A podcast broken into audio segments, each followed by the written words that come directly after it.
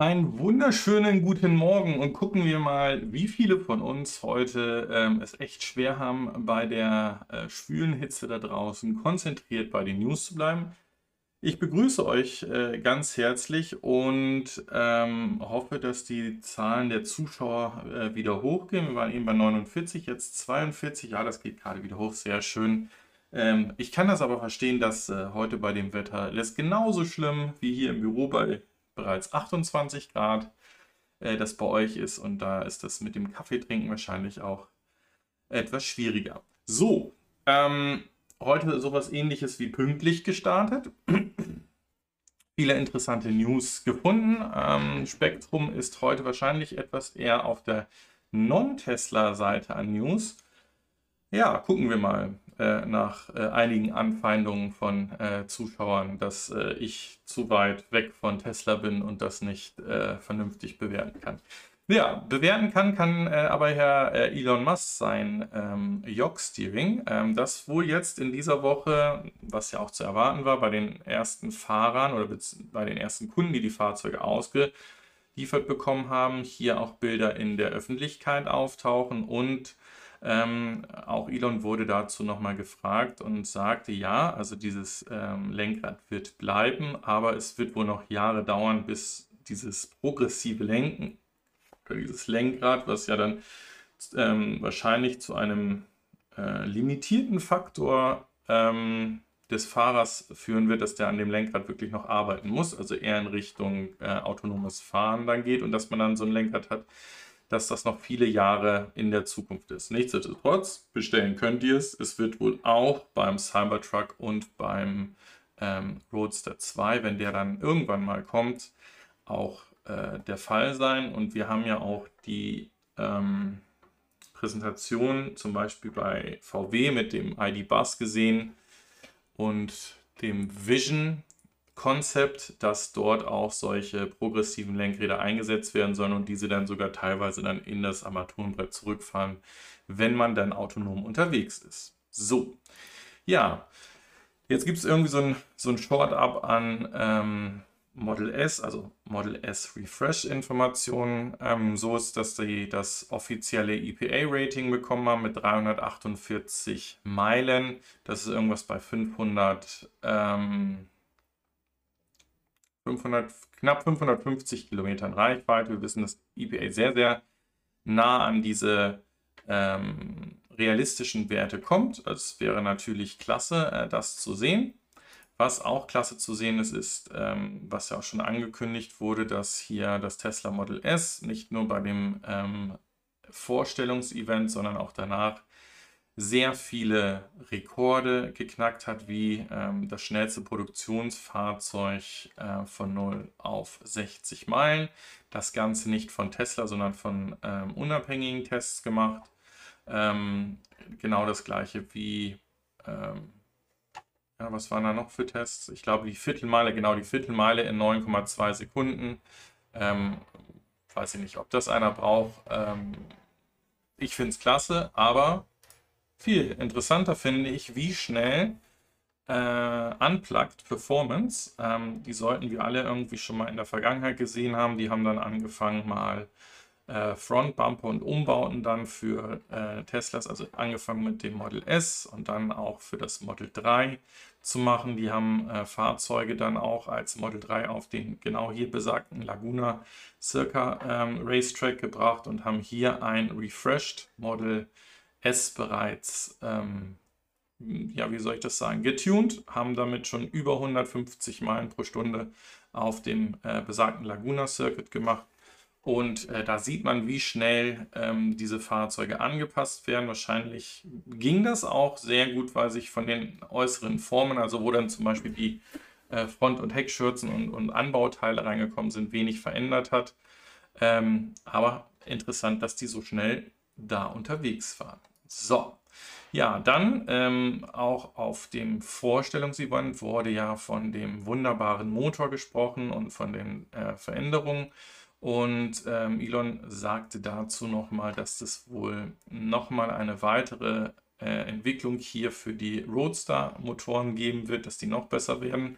Was ich interessant finde, ist, ähm, dass wir jetzt über den Fortschritt bei Elektromotoren sprechen, nachdem wir doch eigentlich alle von verschiedensten Events äh, gelernt haben, dass der ähm, Elektromotor eigentlich ja wenig, wenig Potenzial hat, also irgendwo im 90-Plus-Bereich, ähm, äh, Prozentbereich ist, was die ähm, Effizienz schon angeht und dass man da wenig noch machen kann, dass man da noch rausholen kann. Anscheinend scheint es jetzt hier doch noch einige Drehschrauben zu geben, die jetzt gedreht werden und realisiert werden sollen. Sicherlich nicht schlecht, müssen wir gucken wie das dann, dann auch in die Produktionsfahrzeuge von anderen Herstellern sich dann weiterentwickelt, wenn die dann ihre Motoren weiterentwickeln. Was ist ein, bitte ein Produktionsfahrzeug? Ein Produktionsfahrzeug ist ein fertiges Fahrzeug, äh, was der Kunde bekommen kann, beziehungsweise wo wir nicht mehr von Prototypenfahrzeugen sprechen. Ähm, das, das, das meine ich zumindest damit. Ja, und dann ähm, ist wahrscheinlich gerade für alle da draußen eine, ein sehr guter Zeitpunkt, äh, sich auf ähm, ein Auto zu freuen, wenn Sie es denn aus dem Hause Tesla haben wollen. Denn hier ist mal wieder eine E-Mail, die Elon an die Mitarbeiter geschrieben haben, geleakt worden. Worum es darum geht, ist klar. Es soll natürlich jetzt wieder das verkauft werden, was noch irgendwie da ist. Also so ein, so ein Sales-Push, damit in den nächsten 14 Tagen so viele Fahrzeuge wie möglich einerseits verkauft, aber auch äh, ausgeliefert werden, wenn es da schon Fahrzeuge gibt, die ähm, als verfügbare Neufahrzeuge da sind. Ähm, so bin ich an mein Model 3 äh, Performance gekommen. Ähm, es ist super schnell geliefert worden, weil es ein sofort verfügbares Fahrzeug auf der Webseite war. Ähm, so weiß ich von anderen, dass sie da ähm, teilweise dann ein, ein bisschen was am Preis, also nicht am Preis machen konnten, aber irgendwelche äh, Zusatzfunktionen ähm, bekommen haben und vielleicht äh, ist da ja was Interessantes für euch dabei. Schaut auch gerne dann gleich, wenn wir den Break machen, euch den Link an, der natürlich auch unter dem Video ist. Falls ihr so einen, so einen Tesla über meinen Link kaufen wollt, gibt es wie bei jedem anderen äh, Tesla-Besitzer 1500 Kilometer. Ähm, ja, das hilft mir, günstig weiterzufahren. So, der Raimund Stabelstedt, wir, wir haben ähnliche Probleme bei den E-Motoren äh, wie die Verbrennermotoren, nur sind die Verbrenner schlimmer. Also es gibt schon Potenzial, um Elektromotoren oder E-Motoren zu verbessern. Außerdem will man die Motoren leichter äh, machen. Ja, das, das kann natürlich sein, dass ich dadurch dann Effizienz noch erhöhe. Was auch interessant ist, äh, merkt euch Texas, da geht es gleich noch weiter. Ähm, ihr wisst, einige der YouTuber, die ich zum Beispiel schaue, also hier What's Inside, waren auch, ähm, wie, wie, viele schon in Grünheide sich die ähm, Gigafactory, die dort gebaut wird, angesehen haben, waren hier vor Ort in Texas. Äh, dort ist diese Woche ein Model Y mit aufgetaucht ähm, was wohl in, in die Richtung geht, dass man hier versuchen wird, jetzt auch langsam äh, die Produktion zu planen, also Produktionsmaschinen auszurichten und äh, dann ähm, ja mittelfristig dort Model Ys zu produzieren. Was für uns ganz interessant ist, ist ja so eine Annahme, die schon einige Zuschauer auch geäußert hatten, dass vielleicht äh, in den nächsten Monaten auch die ähm, deutschen oder die europäischen Vorbesteller vom Model Y bereits Model Ys bekommen, bevor die Gigafactory Grünheide fertig ist. Ähm, Next Move hatte dazu diese Woche äh, berichtet, dass ein ähm, ja, Tesla Insider äh, oder jemand, der anscheinend mit seinen, mit seinen ähm, Glaskugelsehereien recht äh, häufig getroffen hat, wohl Informationen bekommen hat, dass wohl ähm, erste Fahrzeuge aus China dann nach Europa kommen sollen. Äh, interessant war dazu auch die Umfrage, die Next Move schon mal vor einiger Zeit gemacht hat, wo eine, eine Mehrheit eigentlich nicht auf, auf ein Fahrzeug aus China setzen würde, sondern eher aus Deutschland. Ähm, das war aber noch zu einem Zeitpunkt, wo wir davon ausgegangen sind, dass wir zu diesem Zeitpunkt, also jetzt hier irgendwie im Juni, Juli, bereits anfangen würden, die Fahrzeuge in Grünheide zu produzieren. Und wir wissen, dass sich das nach hinten verschoben hat. Vielleicht Ende des Jahres, vielleicht Anfang nächsten Jahres, es da erst losgeht. Und das könnte natürlich bei dem einen oder anderen dazu führen, dass er entweder diese Zeit überbrücken muss mit einem Fahrzeug oder jetzt bei so einem chinesischen Model Y, wenn es dann wirklich so weit sein soll, zuschlägt. Da soll es wohl so sein, dass dann, wenn es offiziell wird, die Reservierer, die auch diese 2000 Euro angezahlt haben, weil das ist die Reservierungskosten für ein Model Y auf der Webseite, dann äh, persönlich angerufen werden und da dann ähm, dieses Angebot bekommen oder angeboten werden ähm, bekommen, was, was jetzt äh, ihre Wahl ist, ob sie warten wollen auf ein deutsches Fa Fahrzeug oder ob sie ein chinesisches oder vielleicht sogar ein texanisches Modell haben wollen, je nachdem, wie lange das da in Grünheide noch dauern wird. Ja, damit sind wir schon ganz fix und habe ich ja gesagt, äh, ist nicht so Tesla-lastig diese Woche die Nachrichten. Am Ende von dem Tesla-Blog, ähm, hier an dieser Stelle sage ich wie jede Woche Danke an die Supporter, also die Kanalmitglieder. Das sind hier die Stefanie Basler, der Karl Cyber, Raimund Stapelfeld, Thomas Havlik, der Soul Electric Fan, wie ich gelesen habe im Nachhinein letzte Woche, der sich von seinem ähm, Sono Motor Sion abgewendet hat und ein iOS U5 ähm, zugelegt hat. Da bin ich mal gespannt, was es da äh, vielleicht zu hören gibt, wie die Erfahrungen dort sind. Der Harald Fries Kurt Hafner, Smart Andy, Oster, Joe Vendura, Ralf Machulla und der Patrick Brauer. So, kommen wir zum Non-Tesla-Teil. Und äh, jetzt waren wir gerade in Texas und jetzt sind wir wieder in Texas. Und äh, wir haben im Winter diesen Jahres darüber gesprochen, dass es in Texas so kalt war, dass es bei der Stromversorgung Probleme gab und es dann ähm, zu einem oder zu mehreren Blackouts gekommen ist, also dass man da auch über mehrere Tage kein, keine gesicherte Stromversorgung hatte.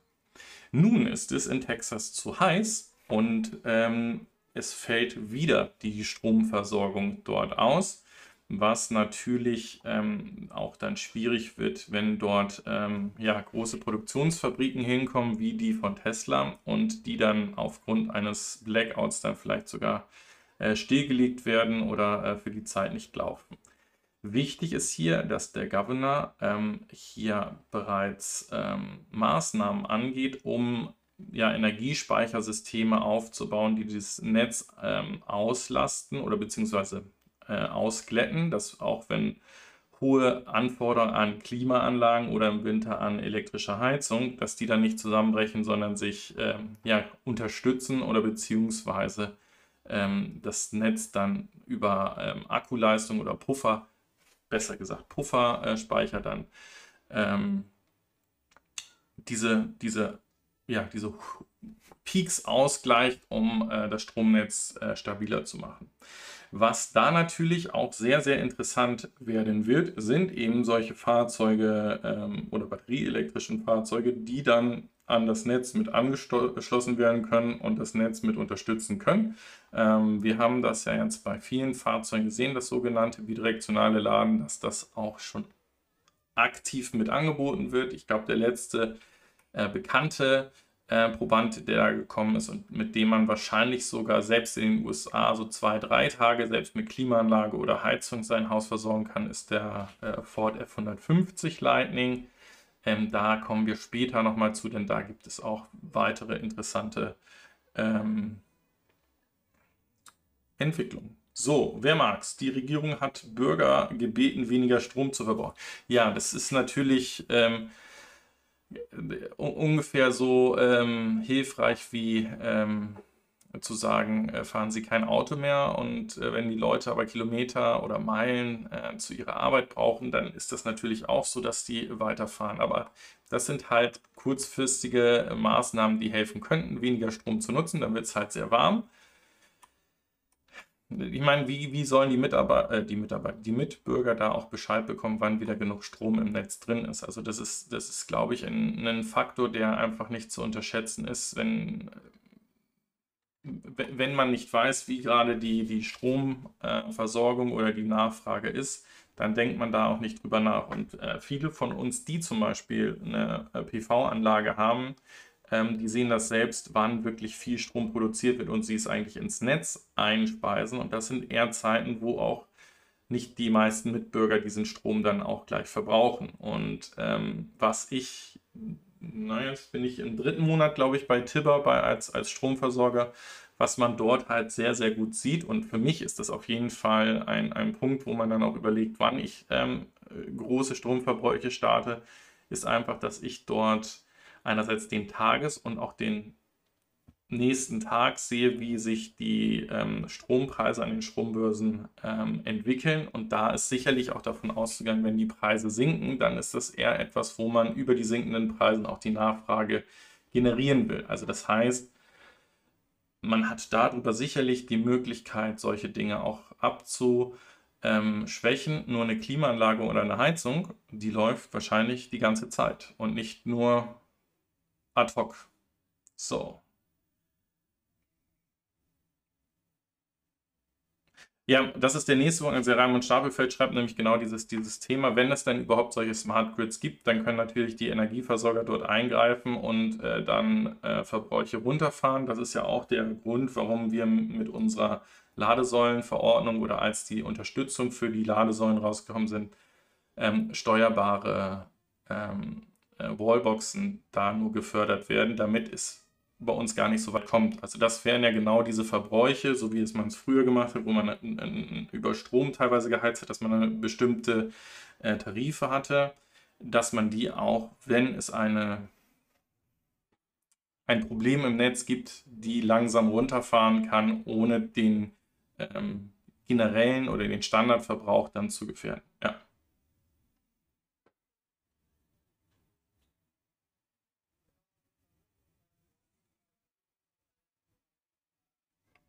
So. Weiter geht es mit ähm, Ample und Sally. Ähm, ihr wisst, ich bin nicht ganz davon abgeneigt von der Idee von diesen Batterie-Swap-Stations, da ich sie ähm, doch in dem einen oder anderen Fall als sinnvoll erachte. Ähm, ich hatte ja schon in einer Sendung davon gesprochen, dass ich diesen, diesen Weg, den zum Beispiel NIO in China da auch geht, recht äh, clever finde und äh, das natürlich auch zum Beispiel, wenn ich die Fahrzeuge immer mit kleinen Batterien ähm, verkaufe oder das Fahrzeug komplett ohne Batterie verkaufe und der Kunde sich dann an so einer Swap-Station selbst entscheiden kann, wie groß der Akku sein soll, den er nimmt ähm, und das nicht sein Eigentum ist, dass ich darüber auch Ressourcen sparen kann. Weil ähm, wenn ich in, einen Großteil des Jahres halt nur Kurzstrecken oder kürzere Strecken fahre, brauche ich nicht einen 100 äh, ja, Kilowattstunden oder größeren Akku und kann vielleicht aus den gleichen ähm, Anzahl an Zellen vielleicht zwei weitere Packs machen und da zwei Fahrzeuge mit ähm, mobilisieren. So.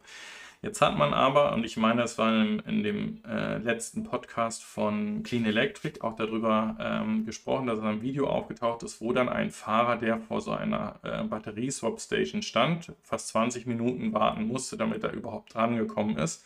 Und damit würde natürlich viel Zeit verloren gehen. Und äh, man würde in Frage stellen, ob es nicht sinniger wäre, ähm, dort Schnelllader aufzubauen. Ähm, da müsste man drüber reden, weil ich bezweifle, also ja, ich kann in 20 Minuten ähm, Strom nachladen, aber in 20 Minuten von einem leeren auf einen vollen Akku, den ich dann hier bekomme, das ist auch selbst heute nicht möglich. Aber viel wichtiger finde ich das, wenn ich jetzt bestimmte Bereiche, wo ich Fahrzeuge habe, die ich vielleicht auch häufiger nutzen möchte und die ähm, eben sich nicht eine äh, Standzeit von mehreren Stunden ähm, genehmigen können, wie zum Beispiel bei Ridesharing, also wo ich Fahrzeuge mit mehreren ähm, äh, Teilnehmern teile oder Taxis oder Chauffeur oder, oder ähm, sonst was für Dienstleistungen, dass ich dann solch, ähm, solche Batterieswap-Stations dann auch aufbaue. Und äh, genau das ist das, was hier Ample zusammen mit Sally in New York City machen wird. Ähm, Sally wird derjenige sein, der hier auch ähm, solche Verweilstationen, äh, also, also Launches, wo ihr dann in der Wartezeit dann auch euch hinsetzen könnt, einen Kaffee trinken könnt, auf die Toilette oder was auch immer gehen könnt. Also ähnlich der Ideen, die da Audi und auch äh, Tesla mit ihren äh, Launches haben zum, zu diesen Ladeparks dann angehen wird. Und das könnte ich mir gerade in so Metropolregionen recht gut vorstellen, dass das klappen könnte. Ähm, dann aber, wie gesagt, immer unter der Prämisse, dass hier ähm, auch so ein bisschen standardisiert wird, was und wie die Akkus verbaut werden und dass die Akkus halt gleich sind. Also, das ist nicht ein Stand für Tesla-Akkus, ein Stand für VW-Akkus oder MEB-Akkus. MEB würde ja sogar vielleicht gehen, dass ich da mehrere Hersteller mit, mit versorgen könnte. Und man muss dann halt auch schauen, dass die, ähm, dieses Event äh, so schnell wie möglich funktioniert, also dass die, dieser ähm, Akku losgeschraubt wird und gewechselt wird. Das darf ja nicht 20 Minuten dauern. Ich meine, Elon hatte in 2013, als das Model S vorgestellt wurde, mal ähm, diesen ähm, diese Konkurrenz oder dieses Rennen gemacht, wo sie ein ähm, Audi A6 äh, ge getankt haben, also eine ähm, Tankstelle oder so, so eine Zapfsäule gestellt haben und den vollgetankt haben und in der Zwischenzeit ein Model S in so eine Swap Station von sich reingefahren haben. Und äh, dann war diese, ähm, dieser Swap der Batterie schneller als das ähm, Füllen über die ähm, Tanksäule. Ja, kommen wir zu Nvidia. Ähm, Nvidia ist uns meisten wahrscheinlich über äh, Grafikkarten bekannt. Dann vielleicht einigen darüber, dass sie Chips entwickelt haben, die zum Beispiel auch eine ganze Zeit im ähm, Tesla für das ähm, autonome Fahren, also den Autopilot oder das Fully Safe Driving, mit zum Einsatz gekommen sind die ihre Rechenpower, ähm, die ihre Grafikkarten da machen oder die Chips, die sie dort haben, auch an andere Hersteller ähm, verkauft haben oder nach wie vor anbieten. Und ähm, hier nun einen weiteren Schritt ähm, in diesem ähm, Ökosystem gegangen sind, indem sie nämlich äh, DeepMap gekauft haben, die extrem hoch digitalisierte Straßenkarten erstellt haben und das war ja genau das, was wir schon häufiger gesprochen haben. Es wird hier ein Rennen zwischen den Daten und den Datenmengen sein, um das autonome Fahren hinzukriegen. Und ähm, dort wird die Detaillierung, die man zum Beispiel über Satellitenkarten ähm, hat, über Google äh, Maps, äh, als, als diese Inhalte nicht ausreichen, um ein Fahrzeug autonom fahren zu lassen.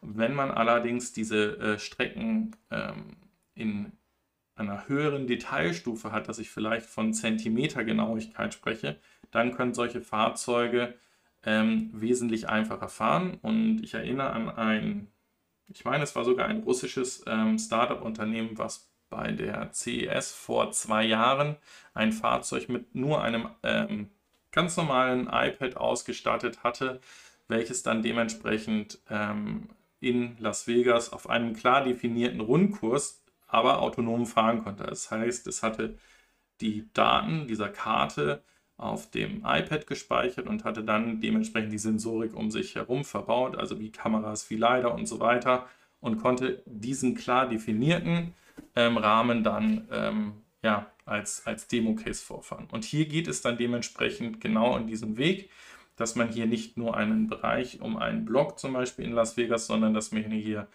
ähm, hochauflösende Karten ähm, weltweit äh, generiert hat bei DeepMap und die jetzt von Nvidia gekauft wurden und natürlich daraus dann ihr Produktportfolio erweitern, was natürlich dann der Automobilindustrie wieder mit angeboten werden wird. Jo, kommen wir zu Shifty Group oder Shift, Shift, Shift. Ähm, die bauen äh, Special Purpose äh, Vehicle, könnte man jetzt sagen. Sie stellen eigentlich nur das Chassis dafür dar und ähm, man kennt solche Chassis eigentlich aus der Nutzfahrzeugecke heute schon, wo man ähm, eben ein, eine Plattform äh, baut, ein Chassis baut, wo dann äh, die Antriebseinheit, ähm, der Motor und so weiter verbaut ist und wo ich obendrauf dann je nach meinen Bedürfnissen die Fahrzeuge ähm, konfigurieren kann. Also ob ich jetzt einen Pritschenwagen oder einen Kastenwagen oder äh, einen Bus oder sonst was auf so ein Chassis raufsetzen will. Ähm, und genau das ist hier der Ansatz, dass ich dieses Chassis als ein vollelektrisches ähm, Fahrzeug aufsetze und dann hier je nach Bedarf der Kunden diese Plattform dann zur Verfügung stelle. Und das finde ich sehr, sehr clever, weil äh, darüber kann ich natürlich als der Spezialist für dieses äh, Chassis dann auch skalieren, weil es mir egal ist, wie das Ding dann endet, ob es ein, ein Pritschen oder ein äh, Pritschenfahrzeug oder ein Bus wird. Ich konzentriere mich einfach nur darauf, dass dieses Chassis entsprechend ähm, ja, gut ist und dann können die ähm, Unternehmen, die das dann, ich nenne es jetzt mal verfeinern oder, oder verbessern, ähm, ihre Aufbauten dann darauf setzen. So, der Günther Maschler schreibt, Elon äh, müsste bescheuert sein, seine Supercharter für andere E-Automaten zu öffnen. Das ist der Preis für die damalige Absage der deutschen Autohersteller. Zu dem kommen wir doch erst noch. Das ist, das ist doch, das, so weit sind wir doch noch gar nicht. Sekunde noch. Da habe ich das übersprungen. Moment, jetzt macht ihr. Nein, das kommt noch. Kleinen Moment noch. Vorher reden wir über Lordstown. Ähm, wo wir wie bei vielen anderen Herstellern ähm, Fragezeichen hochgeworfen haben, gerade als das mit Nikola Motors der Fall war, ähm, war Lordstown eigentlich der nächste Kandidat. Ähm, was ist dort passiert? Also zum einen, ähm, Lordstown hat hier ähm, eine ehemalige General Motors ähm, Fabrik übernommen und dort angekündigt, Elektrofahrzeuge zu bauen. Ähm, der ehemalige Präsident, der Herr ähm, Trump, war da und hat dann ganz patriotisch gesagt, dass er das klasse findet, dass hier dieses ähm, in äh, den USA entwickelte und gebaute Fahrzeug dann auf den Markt kommt. Ähm, was nicht ganz richtig ist, denn die Bauteile, also gerade die In- äh, oder die Narben- oder Innennabenmotoren, die kommen aus Deutschland von diesem Fahrzeug, wenn es dann jemals auf die Straße kommt. Dann hat man hier überlegt, dass man über ein sogenanntes äh, SPAC, also einen Mantel, ähm, an die Börse gebracht wird und Geld ansammelt. Das heißt, da ist ein Unternehmen hingegangen, hat mehrere äh, Unternehmen aus einer Branche gebündelt und als sogenanntes Mantelanleihe ähm, an den Markt gebracht und hat danach also nachdem man das Geld eingesammelt hat, äh, wurde dann auch von Hindenburg, die hier wieder als Shortseller aufgetreten sind, ähm, die, die, die, auch diejenigen sind, die eigentlich hier ähm, Nikola Motors ähm, ja, zum Ende gebracht haben, das, äh, äh, die Wahrheit ans Licht gebracht haben, halt hier auch ähm, herausgefunden, dass Lordstown hier eine Consulting-Firma ähm, engagiert hatte, die wohl Fake-Reservierung gemacht haben. Und seitdem ging es dann mit Lordstown so ein bisschen bergab. Dann hieß es mal, dass einer der Prototypen abgebrannt ist und sie gar kein Fahrzeug mehr zum Testen hatten.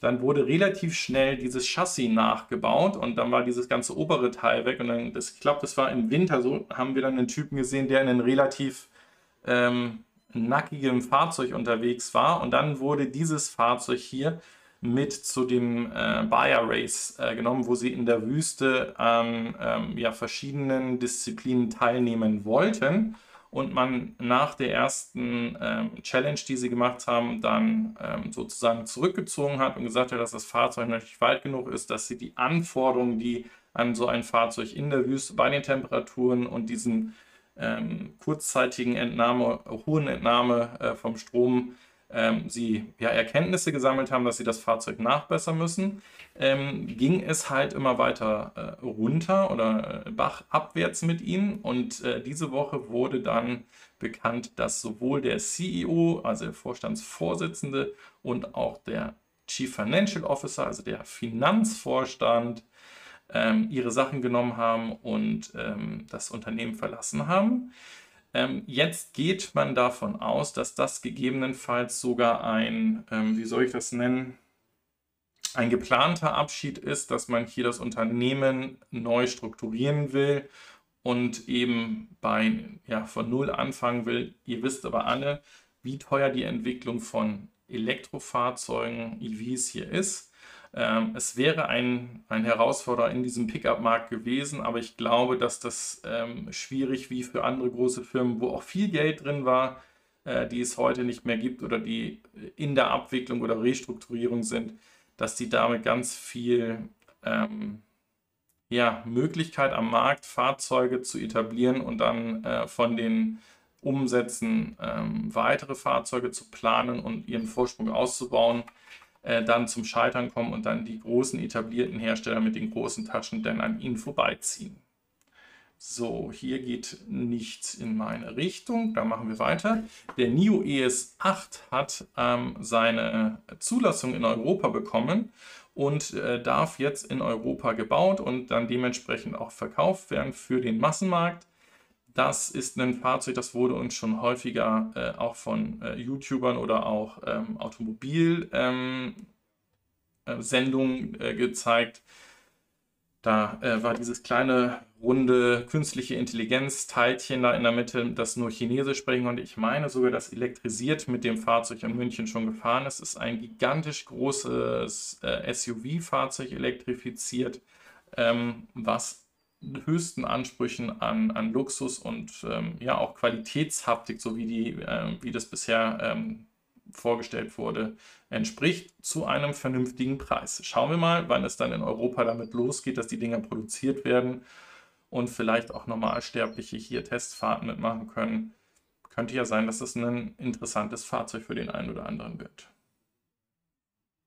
So.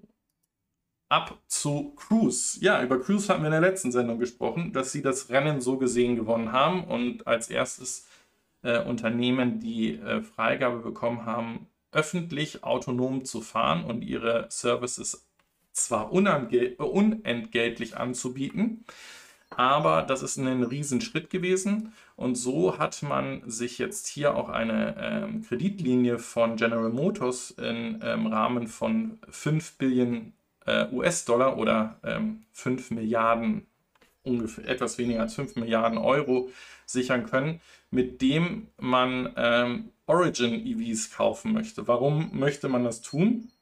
Man möchte hier mit dem Hersteller, der autonome Fahrzeuge herstellt, die ähm, Produktionskapazitäten und die Geschwindigkeit erhöhen, um dann weitere ähm, ja, Cruise-Fahrzeuge auf den Markt bringen zu können.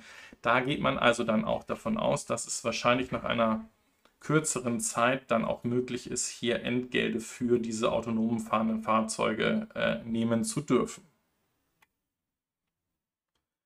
So, ähm, weiter geht es mit General Motors. Das ist nur eine ganz kurze Mitteilung. Hier sieht man einfach mal wieder, dass dieses Thema der ähm, Elektrifizierung von ähm, herkömmlichen Automobilherstellern sich beschleunigt. Denn hier wird auch ähm, über zwei weitere Ver Batteriefabriken, die in der Ultium-Basis dann die ähm, Batteriepacks bauen, ähm, nachgedacht, beziehungsweise ist dieses ähm, Investment bekannt gegeben worden und äh, kommt zu einem Artikel, den wir nachher noch aus dem Handelsblatt haben, wo das Ganze auch mit Audi und äh, Daimler weitergeht. Das können wir eigentlich auch eben vorziehen. Dann kommt das hier hin. Und zwar ähm, hat diese Woche der ähm, CEO von Audi bekannt gegeben, dass sie ab 2024 keine neuen Verbrenner mehr bauen werden und ab 2026 komplett aus dem äh, Markt für Verbrennungsmotoren ausgestiegen sein werden. Und das führt eben auch dazu, dass Unternehmen wie zum Beispiel Daimler und äh, wohl auch ähm, BMW diese Schritte äh, mitgehen. In erster Linie ist äh, diese Woche bekannt gegeben worden, dass, dass Daimler ähnlich ähm, schnell die Fahrzeuge, also die Verbrennungsfahrzeuge ähm, aus, dem, äh, aus der Produktionsplanung ab 2026 rausnehmen wird. Bei BMW ist hier allerdings noch nicht davon die Rede, dieses äh, zu machen. Das könnte aber passieren, da diese Woche auch wieder bekannt wurde, dass ähm, BMW auf einer ähm, Wasserstoff- oder einer äh, Brennstoffzellentechnik, so rum ist richtig, die von Toyota kommt, hier äh, sozusagen die Version 2 oder 2,5 von den Wasserstofffahrzeugen, hier zwei weitere Fahrzeuge planen will. Das könnte damit enden, dass wenn das erfolgreich ist, dass man das dementsprechend vorzieht, aber hier nicht voll batterieelektrisch unterwegs ist, sondern ähm, sich nochmal überlegt, den Schritt hin zu Wasserstoff- ähm, oder Brennstoffzellenfahrzeugen zu gehen. So. Ähm, CEDOS fragt, hieß es nicht nur, dass keine neuen Motoren mehr äh, entwickelt werden? Das ist bereits heute der Fall, dass keine neuen Motoren mehr entwickelt werden. Also ähm, es wird keine äh, Diesel- oder ähm, Benzinaggregate werden mehr äh, entwickelt, also dass es ein, ein neues Aggregat gibt, was dann über mehrere Jahre dann ähm, genutzt wird, um in den A4s, A6 und äh, des, des Konzerns eingesetzt werden. Ähm, hier geht es wirklich darum, dass äh, komplett die Fahrzeuge nicht mehr oder überhaupt gar keine Verbrenner mehr ähm, angeboten werden. Es ist mal wieder soweit. So, ja, kommen wir zu Tesla. Und das ist der Punkt, den der Günther Maschler gerade schon angesprochen hat. Ähm, es ist schon häufiger versucht worden, hier ähm, von der Politik in, ähm, in Deutschland Einfluss auf das Supercharger-Netz zu nehmen, in Form von, dass es geöffnet werden muss für alle möglichen Hersteller. Ähm, das hat man dann gerade, ich, ich meine, das war zur Zeit des E-Cannonballs vor zwei Jahren, hat man in Berlin einen Supercharger neu gebaut, wo dann eine Schranke hingekommen ist. Ähm, und wenn dann die Tesla-Fahrer dorthin gekommen sind, hatten sie auf ihrem Display den Code, den man eingeben muss, damit die Schranke aufgeht, damit ich da laden kann. Das heißt, man hat hier gesagt, okay, dann sind es keine öffentlichen Ladesäulen mehr. So. Wenn man weiter in die Vergangenheit zurückgeht, als, als Tesla noch so ein bisschen ähm, spöttisch belächelt wurde und sie keiner so richtig ernst genommen hat und sie angefangen haben, das Supercharger-Netz zu bauen, war es so, dass äh, Tesla immer gesagt hat, sie sind offen dafür, dieses Netz auch für andere Hersteller zu nutzen, wenn die dann ihren entsprechenden Share dafür auch tragen und das Ganze bezahlen. So, und diese Woche ist bekannt äh, ähm, gegeben worden, dass Herr Scheuer und ähm, hier mit Tesla zusammen in Gesprächen ist und äh, ebenfalls sehr scheuer große Hoffnung geäußert hat, dass man hier zu einem ja, Agreement, also einer, einer Zusammenarbeit kommen könnte, dass die Supercharger dann geöffnet werden. Dass das Ganze funktionieren könnte, auch bei Fahrzeugen, die äh, nicht Tesla-like sind, haben wir über diesen Fehler gesehen, wo in einem, äh, bei einem Supercharger eben diese ähm, Fahrzeugprüfung, also die Freigabeprüfung, dass das wirklich ein Fahrzeug ist, was am Supercharger laden kann, was dann ähm, deaktiviert oder defekt war und da dann auch ähm, VWs und Audis und sonst was an den Supercharger laden könnte. Das hat den Vorteil, dass die Supercharger in Europa alle wohl auf dem CCS-Protokoll arbeiten und dies eben auch die anderen Fahrzeuge oder die Fahrzeughersteller nutzen. So. Was hier jetzt aber interessant ist, ist, dass der Scheuer sein eigenes Gesetz oder die eigenen Gesetze, die sie verabschiedet haben zur neuen Ladesäulen-Richtlinie, ähm, ähm, nicht verstanden hat, denn er möchte, wenn so diese Supercharger geöffnet werden, etwa äh, nicht, dass es dann ein ja, Kartenzahlterminal dort gibt, sondern das soll bitteschön über eine mobile Zahlungs-App realisiert werden. Und das sind genau die Punkte, wo man sehen müsste, wie man das dann sicherstellt, dass hier die Supercharger äh, bezahlt werden können. Und ganz wichtig, heute ist es ja so, dass man immer sagt, die ähm, Tesla-Fahrer zahlen eigentlich bei dem Kauf ihres Fahrzeuges für den Ausbau des, des Supercharger-Netzes mit. Und das wird natürlich dann auch nicht äh, unentgeltlich in die Zukunft gehen. Was ich allerdings hier interessant finde, also das ist natürlich ein Revenue Stream, den, den Tesla hier für sich sichern könnte und dass man hier einen Teil der Säulen dann für so etwas frei gibt, sage ich was was ich, 20%, 30%, 50% der Säulen und dass ähm, die anderen für äh, eben Tesla-Fahrer reserviert werden. Was hier aber auch beachtet werden muss, selbst wenn es 100% Tesla-Fahrer sind, ist es ja so, dass in Stoßzeiten nur eine gewisse Menge dort nachgeladen werden soll und, und es sonst Blockiergebühren auch dort gibt oder dass man hier nur bis 80 Prozent laden darf, weil es ein hochfrequentierter Supercharger ist oder oder oder. Die gleichen Regeln müsste es ja auch weiter in die Zukunft geben, also damit die Qualität und die Verfügbarkeit eben nicht darunter leiden. Ähm, und wenn, wie gesagt, Tesla dafür entlohnt wird, könnte das auch daran resultieren, dass es eben noch weitere ähm, Tesla äh, Supercharger Standorte geben würde.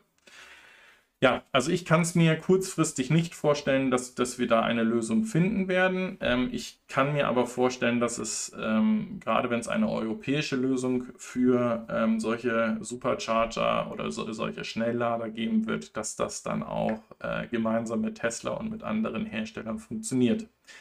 Dann sind wahrscheinlich auch diese Pläne von Audi, also ein proprietäres System nur für Audi-Fahrer, das zu haben, dann ähm, eigentlich ad absurdum geführt. Ähm, ja, wir werden es sehen.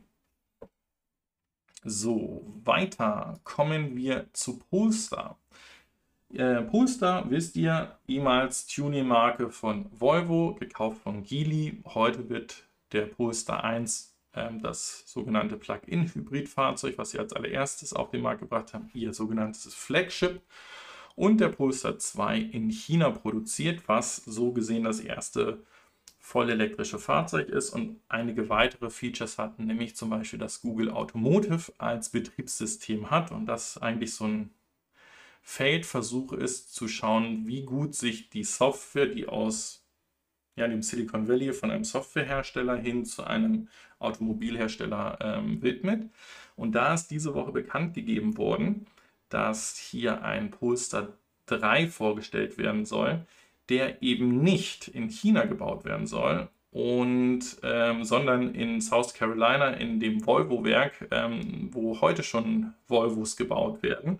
Und das Fahrzeug soll dementsprechend ein ähm, elektrischer SUV werden, der halt, wie gesagt, in den USA für den US-amerikanischen Markt gebaut wird. Ähm, so wie sich das aktuell liest, gehe ich fast davon aus, dass wir die Fahrzeuge ähm, nicht oder wesentlich später in Europa sehen werden. Gucken wir mal, wie es damit weitergeht. So. Ähm, hier, also auch wenn, auch wenn es natürlich eine, eine lustig gemeinte Randnotiz hier von Thomas Hablik ist, ähm, wo er meint, außer der deutsche Staat kauft sich bei Tesla ein.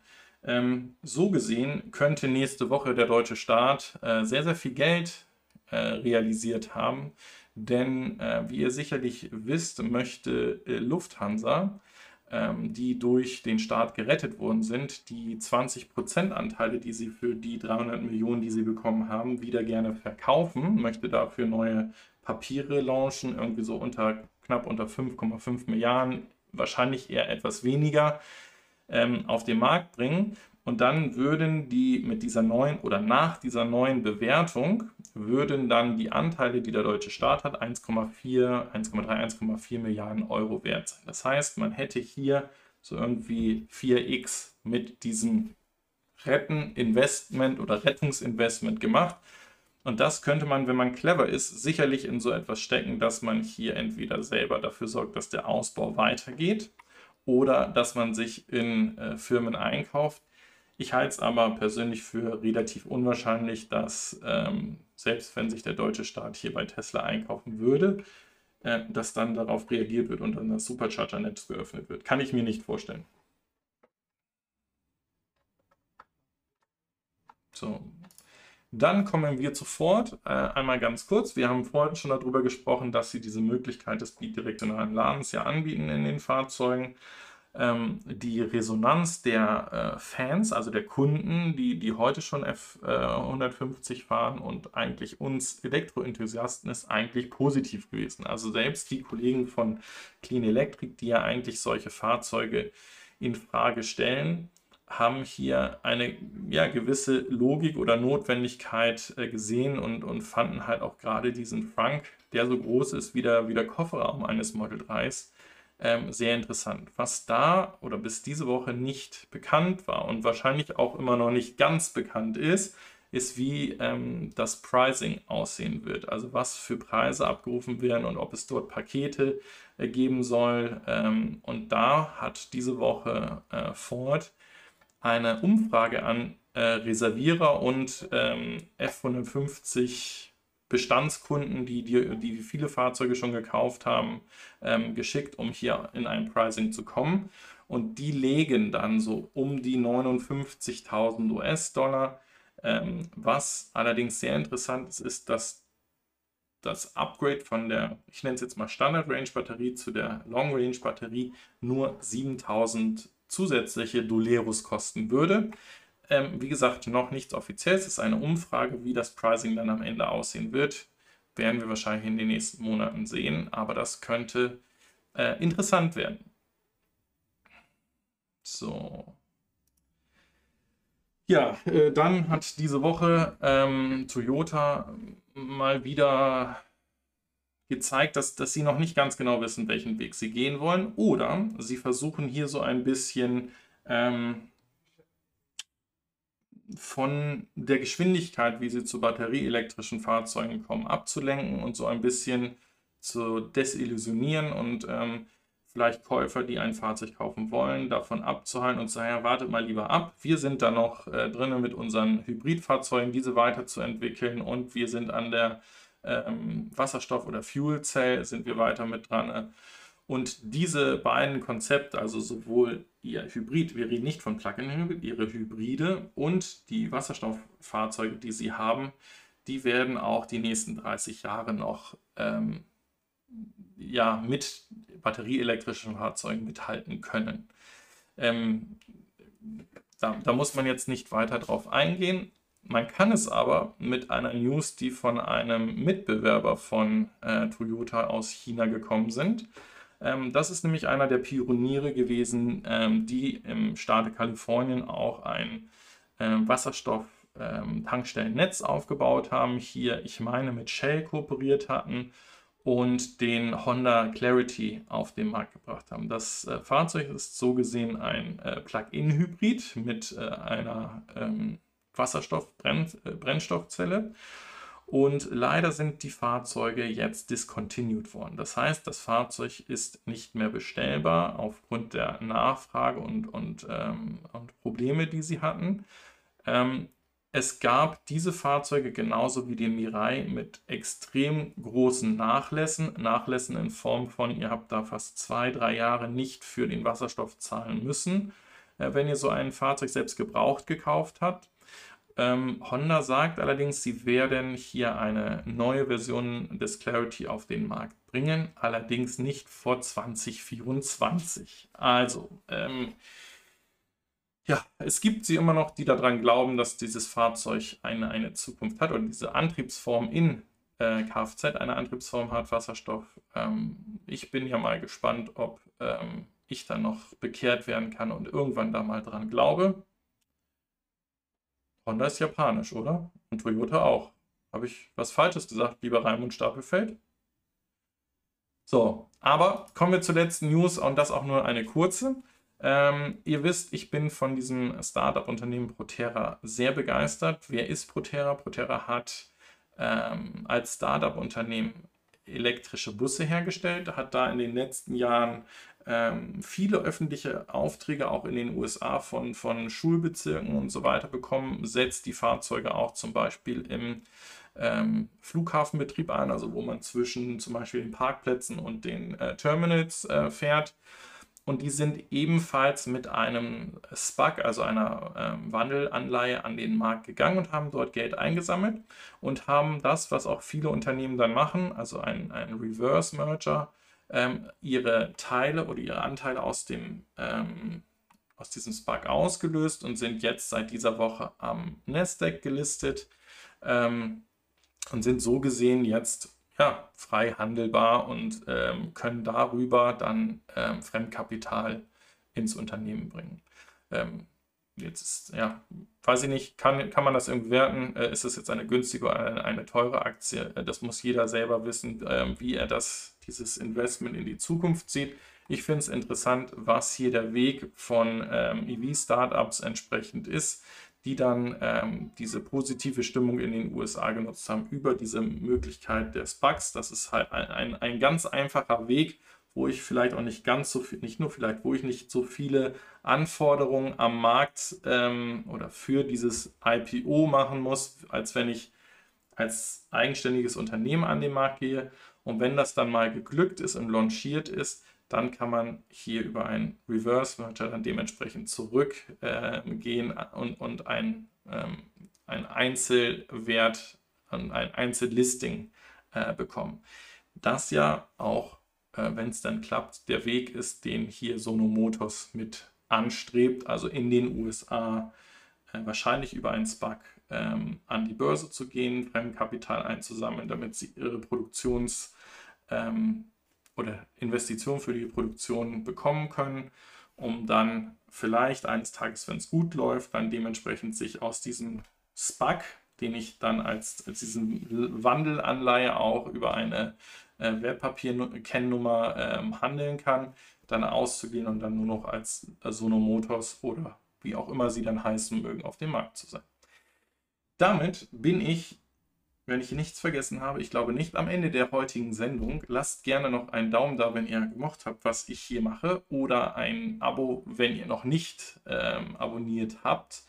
Ich sage vielen, vielen Dank fürs Einschalten und wünsche euch ein ganz schönes Rest schwules, schwules, schwules Wochenende. Bis dann, euer Anna vom Pferd. Ciao, ciao.